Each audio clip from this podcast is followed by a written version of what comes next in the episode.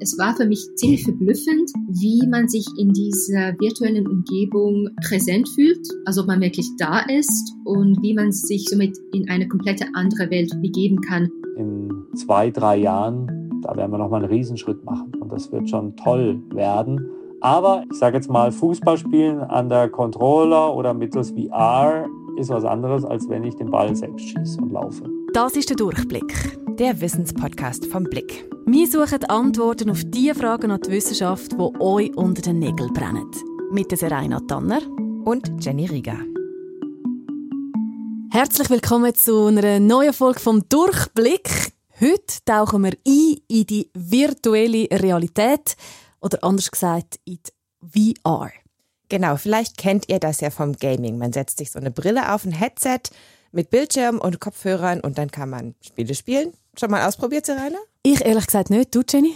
Also ich war in Vorbereitung auf diese Podcast-Folge in einem VR Escape Room. Hallo. Also so ein Escape Room, das ist ja so ein äh, Spiel, so ein Knobelspiel, wo man ein Rätsel lösen muss, um den Ausgang zu finden. So weit, so klar. Wie funktioniert das aber virtuell? Ja, also wie man da auch ein bisschen hört, waren wir am Anfang sichtlich verwirrt. Wir hatten jeweils ein Headset auf und in jeder Hand einen Controller. Und dieses Spiel, das spielte so im antiken Griechenland. Und man musste eben versuchen, so Rätsel zu lösen, um Türen zu öffnen. Und ich hatte anfangs, muss ich sagen, so ein paar Problemchen mit der Steuerung. Also ich, es hat ungefähr zehn Minuten gedauert, bis ich mich fortbewegen konnte. Man kann nämlich nicht einfach rumlaufen, so wie man das normalerweise tut, sondern man muss sich mit diesem Controller an Orte hin teleportieren. Und das habe ich am Anfang nicht so richtig gecheckt. Du musst den Trigger mehr drücken. Noch mehr? Mehr. Naja, und wir hatten dann eben jeweils so einen virtuellen Avatar, mit dem konnte man auch Sachen greifen und werfen und Bogenschießen zum Beispiel. Und ich muss sagen, also alles in allem war das wirklich ganz cool, auch von der Grafik her. Aber super realistisch war es nicht. Und nach einer Weile war es auch ein bisschen schwindlig und die Headsets sind auch nicht so bequem. Die VR-Headsets, weiss man, die stecken ja zum Teil noch in den Kinderschuhen, die haben noch gewisse Kinderkrankheiten, aber sie versprechen auch einzutauchen in die virtuellen Welten, wo vielleicht ja sogar besser sind als die Realität. Wir fragen uns in dieser Folge, lässt sich die Realität wirklich perfekt simulieren und für was könnte die virtuelle Erfahrung überhaupt gut sein? Wir hören, ob VR und andere Technologien in der Schmerztherapie helfen können oder zum Beispiel die Tiere in Zoo und Zirkus ersetzen. Wenn man an einen Zirkus denkt, dann denkt man an ein grosses Zelt, man denkt an Akrobatinnen und Akrobaten, man denkt vielleicht an Klons, aber man denkt sicher auch an Tiere. Mir kommen spontan die Elefanten in den Sinn, die Pferde in den Sinn. Jenny, was, äh, mit genau. was kommst du gerade? Was, was für Erinnerungen kommen bei dir gerade auf? Ja, also ich kann mich auf jeden Fall erinnern, Kamele im Zirkus gesehen zu haben und auch ähm, Raubkatzen, Löwen auf jeden Fall. Und so der Tiger, der durch den Feuerreifen springt, ist ja so das klassische Bild. ist aber heute wirklich selten geworden. Ja, vielleicht ist es auch besser so, oder? Es gibt äh, ganz viel Kritik und hat natürlich auch immer wieder Druck gegeben von Tierschützerinnen und Tierschützern. Aber eben grundsätzlich, ein Tierwohl sollte ja schon vorgehen, oder? Genau, die Tierschutzbestimmungen sind auch viel strenger geworden für Zirkusse. In einigen europäischen Ländern sind Wildtiere im Zirkus komplett verboten worden. Der Zirkus Roncalli, ich weiß nicht, ob du den kennst, das ist ein deutscher Zirkus. Mhm. Ähm, die hatten früher auch Pferde und Ponys. Mittlerweile setzt der Zirkus aber auf ein anderes Programm. Hochverehrtes Publikum, meine Damen und Herren, liebe Kinder, Herzlich willkommen im Zirkus Roncalli. Ein Clown kam in die Manege, hat ein Goldkorn in die Luft geblasen und aus diesen Goldpartikeln ist dann aus Sternenstaub eine Pferdenummer entstanden und die waren alle wie aus Sternen gezeichnet, also ganz poetisch. Das ist Markus Strobel, Digitalchef beim Zirkus Roncalli und der erzählt hier gerade von einer Show namens Storyteller, die 2018 gelaufen ist und weltweit Schlagzeilen gemacht hat. Das ist ja doch schon mal etwas Spezielles, wenn du sagst Digitalchef und das mhm. im Zirkus. Ich habe mich auch ein bisschen schlau gemacht, weil ich den Zirkus vorher tatsächlich nicht kennt und habe den Trailer gesehen, wo sie im Internet haben, wie sie ihre Show präsentieren und das ist wirklich wahnsinnig, oder? Wenn man die Elefanten sieht, wie sie da virtuell quasi in den Manegen spazieren. Sie wollen komplett auf Tiere verzichten in der ganzen Show. Wie sieht denn das genau aus? Genau, sie haben eben statt der Tiere diese 3D-Hologramme entwickelt und in die Show eingebaut. Und Anlass war das 250. Jubiläum des Zirkus. In der Show haben sie dann so die Geschichte des Zirkus Roncalli nacherzählt. Und da schwimmt dann zum Beispiel so ein riesiger Goldfisch in der Manege, der verwandelt sich dann plötzlich in eben diesen Elefanten, der sich auf die Vorderbeine stellt. Ein Heißluftballon landet in der Manege und eben dieser Clown erscheint. Und wie Markus Strobel auch erzählt hat, gibt es da diese Pferde, die so sind wie aus Goldstaub, die dann so im Kreis galoppieren. Ich habe es wirklich wunderschön gefunden, der Trailer, das so zu sehen. Aber trotzdem ist es ja auch nicht etwas, was man noch nie gesehen hat, oder? Also Hologramm auf der Bühne, das kennt man. Zum Beispiel ist ja auch der Michael Jackson Jahre nach seinem Tod mal als Hologramm auftreten.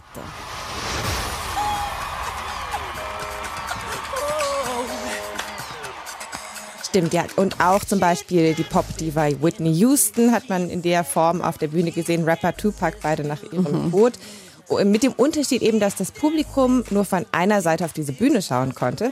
Also in den Fällen von Whitney Houston, Michael Jackson und so weiter, da war das eine recht einfache Illusion, die es eigentlich schon seit über 100 Jahren gibt.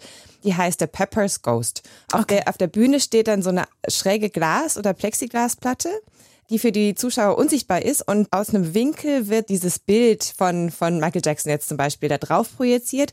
Und die Zuschauer sehen dann eben quasi nur die Repräsentation von Michael Jackson, die auch aussieht, als würde sie in 3D so rumlaufen. Aber eigentlich ist es gar kein richtiges Hologramm. Beim Zirkus jetzt ist die Manege eben rund, was das Ganze technisch ein bisschen kniffliger macht. Also da wäre es eben schwierig, so eine schräge Glasplatte irgendwo zu verstecken. Und deswegen wurde Markus Strobel engagiert. Der hat auch schon vorher mit Augmented Reality zu tun gehabt. Also quasi ein bisschen wie VR, nur dass du trotzdem noch deine Umgebung siehst und die virtuellen Pokémons zum Beispiel sind einfach so in dein Sichtfeld reingebaut. Und für den Zirkus Roncalli hat eben der Markus Strobel mit seinem Team so eine holographische Projektion gebaut. Und da haben wir dann eine Art Kaffeefilter eingesetzt. Ja, das ist eine Gase, die es heute sogar in den ganzen Projektionsläden als Standard gibt, die ich nämlich erweitert habe durch Metallpartikel und speziellen chemischen Mitteln. Das heißt, Sie müssen ja auf der einen Seite, wo das Licht drauf geht, den Kontrast verstärken und auf der Rückseite, wo das Gegenlicht kommt, das Licht absorbieren. Dann hat es mehrere Projektoren, mit denen man so speziell berechnete bewegte Bilder eben auf diese Gase projizieren kann, sodass sich ein 3D-Effekt ergibt. Und dann sieht es eben so aus, als würden die Elefanten durch die Manege laufen. Das tönt ehrlich gesagt recht aufwendig. Ja.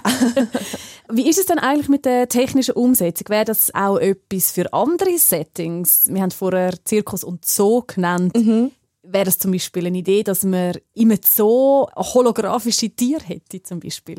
Also der Vorteil von holographischen Projektionen im Vergleich mit Virtual Reality ist ja, dass man sich kein Headset aufsetzen muss, oder? Also alle sehen das Gleiche, ohne dass man sozusagen so in seinem eigenen virtuellen Raum eingesperrt wird. Aber du hast schon recht, also es ist sehr aufwendig. Man muss eben auch sehr große Datenmengen hin und her schicken. Das heißt, man braucht sehr schnelle Internetverbindungen. Das ist schon mal eine technische Herausforderung. Und wie sieht es denn mit dem Publikum aus? Findet das die Leute überhaupt lässig? Ja, also der Zirkus Roncalli ist schon länger kein Zirkus mehr, bei dem die Tierschau so eine wahnsinnig große Rolle spielt. Und Markus Strobel hat aber auch erzählt, dass es schon anfangs Skepsis gab. Leute haben auch gesagt, Zirkus und Tierschau, wie soll der überleben? Geht eigentlich gar nicht. Aber das Publikum hat sich geändert. Jeder Zirkus ist ein Dienstleister für Unterhaltung fürs Publikum und das Publikum entscheidet ja, mag ich es oder mag ich es nicht. Ja, und ich glaube, das hat sich ein bisschen geändert, dass dieser Tierzirkus sich vielleicht in Zukunft zu einer Art Nische entwickelt, ja, wo man sagt, ja, da gehe ich jetzt mal hin und schaue mir das an, aber die breite Masse will vielleicht was Neues sehen. Entsprechend hat das Publikum sehr positiv reagiert. Also viele waren richtig begeistert von diesen Hologrammen und haben auch gesagt, sie finden es gut und zeitgemäß auch, im Zirkus auf Tiere zu verzichten.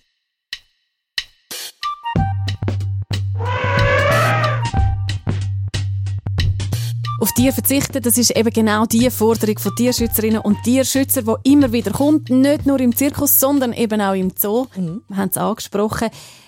Wäre da ein virtueller Zoo tatsächlich tierfreundlicher und vielleicht auch die ethisch korrektere Lösung? Das haben sich natürlich auch schon andere gedacht. Wir erinnern uns vielleicht an die Pläne vom Basler Zoo. Die haben ein Meeresaquarium bauen. 2019 ist dann aber gegen den Bau vom Ozeanium gestimmt worden. Für unser Thema ist das aber auch im Nachhinein noch ganz spannend, weil es eben auch einen Gegenvorschlag gab. Die Tiere sieht man ja meistens einfach hinter Glas. Also mit denen hat man ja wenig direkter Kontakt wie mit einem Geißli oder mit einem Hund. Und dann haben wir gefunden, ja, wenn man die eh bloß hinter Glas sieht, dann könnte man ja eigentlich die Unterwasserwelten auch durch virtuelle Welten ersetzen. Markus Wild ist Professor für theoretische Philosophie an der Uni Basel und spezialisiert auf Tierethik und Tierphilosophie und alles in der Philosophie, was mit Tieren zu tun hat. Und das hat den Vorteil, dass man nicht müsste sozusagen Fisch aus dem Meer holen und auf Basel fahren und in das Aquarium hinein tun, sondern man könnte die äh, Meereswelt, wo man ja dafür ein Verständnis will wecken, virtuell nachbauen. Der sitzt da auf so einem Stuhl, der ein bisschen Geräusche macht ab und zu. genau, und dieser Gegenentwurf zum Ozeanium, der stammte von der Stiftung Franz Karl Weber. Vision Nemo haben die die genannt. Da waren zum Beispiel simulierte U-Boot-Tauchgänge geplant, ein Virtual Reality Korallenriff und ein holographischer Ozean. Klingt also so ganz schön. Ein Vorteil davon, sagt Markus Wild, wäre, dass man auch reale Filmaufnahmen präsentieren könnte und eben die Tiere in ihrer natürlichen Umgebung zeigen. Es gibt ja Meeresfilmer, wo zum Beispiel Heringsschwärme filmen, wo man die riesigen Schwärme sieht, wie elegant die sich bewegen. So etwas kann man in keinem Aquarium der Welt nachstellen, aber ist eigentlich etwas vom Grossartigsten, was man in der Natur sehen kann. Das klingt eigentlich nicht so schlecht, finde ich. Ich finde aber auch, es klingt viel mehr nach 3D-Kino als nach Aquarium. Und da fragt sich natürlich schon, will ich mit meinen Kindern neu mit angehen in der Freizeit, wo sie dann einfach auf den Bildschirm starren, wenn sie doch so schon genug Bildschirmzeit haben eigentlich, oder? Genau das war eben auch eins der Argumente gegen den Entwurf der Stiftung. Am Schluss ist das Ozeanium nicht stand weder virtuell noch echt. Beim Aquarium kann man sich aber noch ganz gut vorstellen, dass man statt echten Fisch hinter Glas zum Beispiel äh, die auch auf einem grossen Bildschirm könnte anschauen Wie sieht es denn aber mit den Landtieren im Zoo aus? Ich glaube, dass Virtual Reality gar nicht so interessant für den Zoo ist, zumindest in der jetzigen Phase, wo die Technologie drin ist, weil der Unterschied zur Realität einfach noch viel zu groß ist. Aber Augmented Reality könnte sicherlich dabei helfen, unsere Bildungsarbeit noch besser zu gestalten. Das heißt, wenn ich über das Handy noch weitere Informationen zum Beispiel zu dem Tier bekomme, zu dem Individuum vielleicht, weil das das Handy erkennt oder die App erkennt, dann ist das eine Aufwertung unserer Bildungsarbeit. Das ist Severin Dresen, der Direktor vom Zoo Zürich. Und ich habe auch so ein bisschen nachgeforscht und mal geschaut und eigentlich keinen Zoo gefunden, der jetzt echte Tiere durch virtuell ersetzt hätte. Es gibt in der chinesischen Stadt Guangzhou einen VR-Zoo, der gehört aber zu einem klassischen Zoo wo es auch echte Tiere zu sehen gibt. Und das ist eigentlich eher so ein bisschen ein Zusatzprogramm, wo man mehr über Tiere erfahren kann. Da gibt es auch einen virtuellen Dino-Zoo, wo man eben die Dinos anschauen kann. Und Zoodirektor Severin Dresden sagt auch, der Zoo ist ja eigentlich dazu da, einem die Natur näher zu bringen. Die Natur erfahre ich einfach mit all meinen Sinnen. Die rieche ich, die schmecke ich, die höre ich, die muss ich mit meinen Augen suchen. Und wir haben schon die Erfahrung, dass das Bedürfnis da ist und dass die Leute nicht zwingend wieder ihre, die Inhalte übers Handy konsumieren möchten. Vor dem Interview mit Severin Dresden, ich habe den ja im Zoo besucht, habe ich auch so eine kleine Tour durch den Zoo gemacht. Und da ist mir wirklich stark aufgefallen, niemand hatte ein Handy in der Hand. Außer vielleicht ab und zu mal ein Foto machen von der eigenen Kind. Ja, das muss schon das sein. Das muss natürlich schon sein. Aber du hast natürlich schon recht. Ich finde auch, der Zoo ist so ein bisschen Digital Detox. Oder es tut doch eigentlich auch mal gut, wenn man nicht immer das Handy vor der Nase hat, sondern tatsächlich den Zoo mit allen Sinnen kann geniessen und kann wahrnehmen. Und so schön ich es ja eigentlich finde, es gibt ja auf der anderen Seite aber trotzdem immer wieder die äh, ethischen Bedenken, wo sich Tierschützerinnen und Tierschützer äußern und sagen, Tiere werden einfach falsch gehalten im Zoo. Genau, oder sie werden einfach ausgebeutet. Man könnte ja auch sagen, es ist einfach ethisch falsch, Tiere einzusperren, nur damit wir so einen Unterhaltungsort haben. Man kann auch nicht leugnen, dass Tiere in Zoos nicht immer artgerecht gehalten wurden, aber man muss schon auch sagen, was das Tierwohl angeht, haben sich Zoos da sehr weiterentwickelt und das betont auch Severin Dresden in einem modernen, wissenschaftlich geleiteten Zoo, da gibt es natürlich auch viele, die es nicht sind, aber in einem solchen Zoo, da hat es ein Tier mindestens genauso gut wie in der Natur. Also wir haben ja quasi so ein, ich nenne es mal ein Fünf-Sterne-Hotel, die Tiere kriegen genügend zu essen, die haben eine perfekte veterinärmedizinische Versorgung, die Tiere werden nicht gefressen, die Tiere verhungern nicht, die verdursten nicht und so weiter und so fort. Und zusätzlich in so einer, in einer modernen, komplex gestalteten Haltung werden die Tiere genauso gechallenged, wie sie in der Natur wären, müssen, haben genauso die Herausforderungen und können auch scheitern. Das ist ganz wichtig. Und der Zoo hat neben Unterhaltung und Bildung auch noch weitere Aufgaben, nämlich Artenschutz, Umweltschutz und Forschung. Das ist auch gar nichts, was die sich aussuchen. Das ist von der WASA so festgelegt. Das ist der Weltverband der Zoos und Aquarien. leider ist es ja auch so, dass viele Tierarten in ihrem natürlichen Lebensraum stark bedroht sind oder sogar schon ausgestorben. Und Zoos haben eben auch den Auftrag, diese Arten zu erhalten, um sie dann gegebenenfalls wieder auswildern zu können, falls sie aussterben und falls es auch klappt, den Lebensraum so zu erhalten, dass sie da überhaupt eine Chance haben. Und Zoos leisten weltweit tatsächlich sehr viel Naturschutzarbeit. Die investieren zum Beispiel 350 Millionen US-Dollar in Naturschutz vor Ort in verschiedene Projekte und das ist so der drittgrößte Geldgeber, was Naturschutzprojekte angeht. Und darum gibt es auch ethische Argumente für Zoos, Tierphilosoph Markus Wild sagt, man muss da auch so ein bisschen differenzieren. Also so ein Meeresaquarium in Mitteleuropa meint er, das muss vielleicht nicht unbedingt sein. Gerade das Transportieren und das Halten von Meeresfisch auf dem Festland ist ethisch fragwürdig, weil die Tiere werden abgefischt, die Tiere kommen zu Tod und sie können sich auch nicht reproduzieren. Darum glaube ich, gibt es da gute ethische Argumente, um das zu ersetzen. Und jetzt ganz auf der anderen Seite haben sie Tiere, wo vielleicht in der Natur schon sehr bedroht sind, wie der Orangutan, wo es die gibt's im Zoo schon, die kann man nicht gut einfach wieder aussetzen, weil die sind sich am Zoo gewöhnt. Und man hofft auch, dass man im Zoo die schönen Menschenaffen kann erhalten während es klar ist, dass die wahrscheinlich nicht mehr lang werden überleben draussen. Also sobald der Zoo die Aufgabe hat, wirklich dafür zu sorgen, dass Tiere weiter bestehen und vielleicht auch wieder ausgewildert werden, dann glaube ich, gibt's auch ethische Argumente für den Zoo.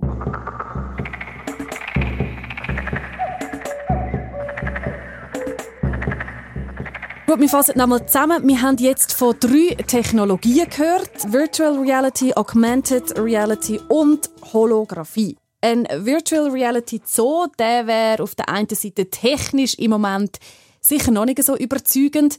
Und er könnte vor allem seinen Tierschutzauftrag gar nicht ausführen. Mhm. Aber sind dann Virtual Reality und Co. jetzt nur für die Unterhaltung und das Gaming nützlich? Oder gibt es vielleicht doch noch andere Anwendungsbereiche? Es gibt eine ganze Menge, würde ich sagen. Ich habe mit Daniel Gremli telefoniert, der Mitgründer der Zürcher Firma Bandara. Die bieten so Virtual Reality und Augmented Reality Lösungen an. Allerdings nicht fürs Gaming und Zoos oder sowas, sondern viel für Ausbildung. Er hat mir ein paar Beispiele von Projekten gegeben, bei denen Virtual Reality super nützlich ist. Zum Beispiel in der Ausbildung von Elektrikern. Die müssen ja lernen, mit Hochspannung umzugehen. ist aber gefährlich. Und wenn man das jetzt in der virtuellen Realität trainiert, dann kann man einerseits trotzdem das Muskelgedächtnis trainieren und so die Handgriffe lernen, aber man setzt sich eben nicht der Gefahr aus, einen Stromschlag zu bekommen. Ein anderes Beispiel, was ich noch spannend fand, ist eine virtuelle Wohnung, in der man sich so bewegen kann. Diese Wohnung simuliert, wie sich eine Demenzerkrankung anfühlt. Das heißt, du gehst da drin rum und plötzlich verschwinden irgendwelche Objekte und sowas, was natürlich in der Realität nicht möglich wäre.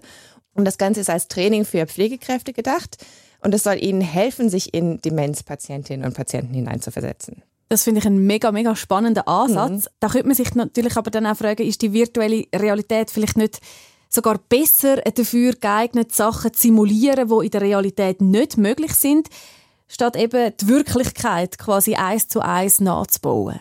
das ist auch ein Gedanke, den ich hatte und ähm, das wäre jetzt eigentlich auch so ein bisschen mein Fazit, glaube ich, von dieser Recherche.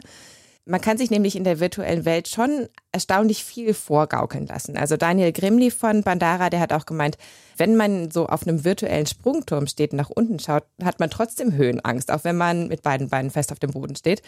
Und eben auch in diesem Virtual Reality Escape Room, in dem ich war, fand ich es auch beeindruckend, wie leicht sich dieses Gefühl von Bewegung suggerieren lässt. Also man hat super leicht das Gefühl, dass man irgendwo hochklettert, auch wenn man eigentlich nur diese Controller in der Hand hat und so ein bisschen in der Luft rumfuchtelt. Und mit diesem Effekt der Verkörperung, so nennt man das, beschäftigt sich auch Jasmin Ho. Die ist Postdoktorandin am Psychologieinstitut der Uni Zürich. Und sie erforscht unter anderem, wie man Patientinnen und Patienten mit chronischen Schmerzen mit Virtual Reality helfen kann. Wir benutzen eine sogenannte verkörperte virtuelle Realität. Das heißt, die Patienten, die die VR-Applikation benutzen, sehen eigentlich einen verkörperten virtuellen Avatar. Verkörpert heißt, dass sie, wenn sie ihre eigene Bewegungen machen, also die Arme hin und her bewegen, dann bewegt sich der virtuelle Avatar passend mit. Und dies induziert sozusagen ein Gefühl der Verkörperung. Das heißt, man fühlt sich so, als wäre der Avatar dann der eigene Körper. Und das funktioniert tatsächlich erstaunlich gut. In einer Studie hat Jasmin Ho herausgefunden, dass ein virtuelles Placebo so ähnlich wirkt wie ein echtes. Das heißt, dein virtueller Doppelgänger schluckt ein virtuelles Schmerzmittel und deine Schmerzen werden weniger, obwohl dein echter Körper nicht mal eine Zuckerpille runtergeschluckt hat. Jasmin Hu entwickelt auch gerade eine Applikation, die chronischen Schmerzpatienten helfen soll. Das stelle ich mir total crazy vor, ehrlich gesagt. und habe irgendwie überhaupt keinen Zugang äh, zu dem. was ist denn das für eine Applikation? Also wie sie es beschrieben hat, haben die Patientinnen und Patienten eben diesen virtuellen Avatar, der sich genauso bewegt wie sie selber. Und in der virtuellen Umgebung können Sie dann den eigenen Körper anschauen und dieser Körper kann dann auch verändert werden auf eine Art und Weise, wie das mit dem physischen Körper nicht möglich wäre. Also man kann hier zum Beispiel Stretching machen oder eine Transparenz oder eine Verkleinerung, Veränderung der Farbe, also alles Mögliche.